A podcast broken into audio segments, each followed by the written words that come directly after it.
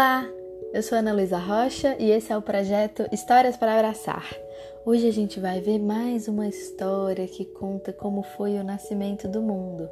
É uma história de povos originários também, mas não de povos originários aqui do Brasil, e sim do povo Maori, que é originário lá da Nova Zelândia e que segue também mantendo vivas as suas histórias, as suas tradições, a sua língua e os seus costumes.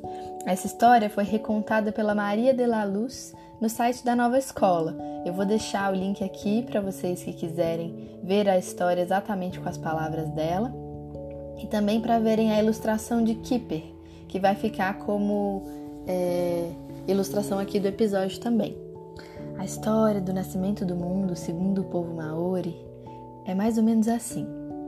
No início dos tempos, só existia Core, a energia, a energia ficava vagando pela escuridão do espaço infinito.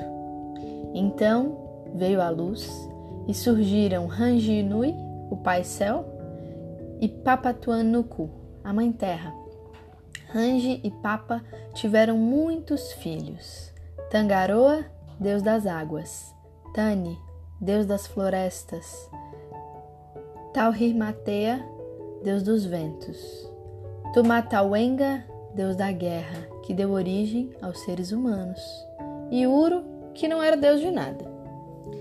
A Range, Range e Papa, eles viviam num eterno abraço apaixonado, eles que eram céu e terra. Acontece que esse abraço apaixonado não deixava entrar a luz entre os seus corpos, e era entre os seus corpos que ficavam os filhos eles viviam apertados, sempre no escuro e resolveram dar um basta na situação. O deus da guerra, sugeriu: vamos matar Range e Papa e ficar livres deles. Mas Tani, deus das florestas, disse: não, vamos apenas separá-los. A gente empurra um para cima, deixa o outro embaixo e vai sobrar espaço entre nós e a luz vai poder entrar. Todos acharam a ideia muito boa e se juntaram num plano.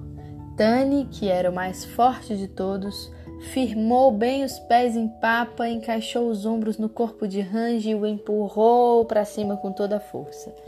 Os pais se separaram, mas foi uma decepção. Só um pouco de luz chegou ao mundo dos filhos. E Rangi e Papa estavam nus e longe um do outro, sem um abraço, sentiram frio. Comovido com a situação, Tani, deus das florestas, abrigou o pai com o negro manto da noite para que ele se aquecesse. Para a mãe, fez um vestido com as mais verdes e tenras folhas e as flores mais coloridas. Em torno dela, fez ondular as águas azuis dos mares e rios de Tangaroa os ventos de Tauirmatea sopravam suavemente seus cabelos. Os filhos de Tumatauenga já começavam a povoar o mundo, recém-criado. Olhando lá de cima, os lindos trajes de sua mulher e a sua participação nesse novo mundo, o pai céu Ranginui ficou doente de inveja. Sua dor cobriu o mundo com uma névoa úmida e cinzenta. Refugiado numa dobrinha do manto de noite do pai, Uro, que não era Deus de nada, chorava e chorava por não ter sido útil em nada, nem aos pais, nem aos irmãos. Para que ninguém percebesse suas lágrimas, ele escondia essas lágrimas em cestas e mais cestas.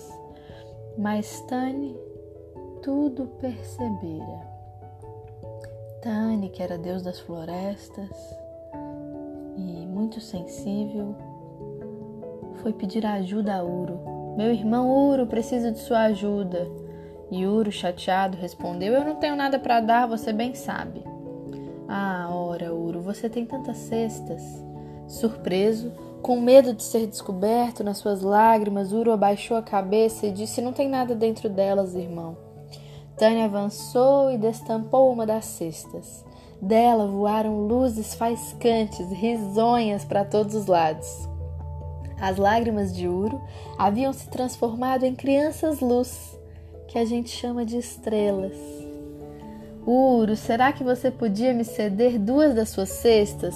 Os seus filhos poderiam enfeitar e iluminar a morada de nosso pai.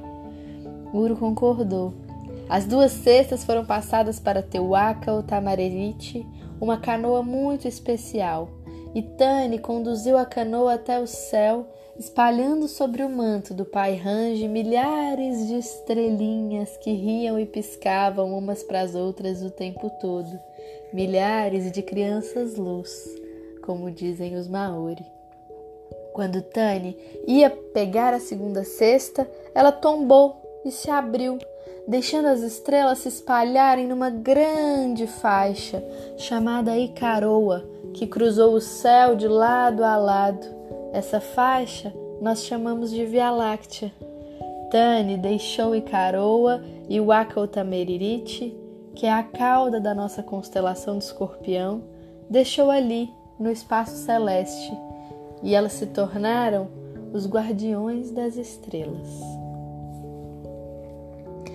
E aí, gostou dessa história? É sempre divertido ver, eu pelo menos acho, como os vários povos contam como foram que surgiram as coisas do mundo, como foi que surgiu o mundo em si. Eu espero que vocês tenham se divertido, que tenham uma excelente sexta-feira e que quem ouve essa história num outro dia tenha um excelente dia ou uma excelente noite, independente de que dia e horário seja esse. Quem tiver histórias para compartilhar comigo, eu fico aguardando vocês em historiasdanalu@gmail.com. Também fico aguardando se vocês quiserem mandar só um comentário, uma sugestão uma memória que tiveram, um sentimento enquanto ouviam a história. Também dá para gravar mensagens em áudio para mim lá no anchor.fm barra ana, traço luísa, traço rocha, traço do, traço vale. O vale é com dois L's e o Luísa é com Z. anchor.fm barra ana, Luísa Rocha do Vale, sempre com um tracinho entre cada um dos nomes. Espero vocês por lá. Um beijo e até a próxima história.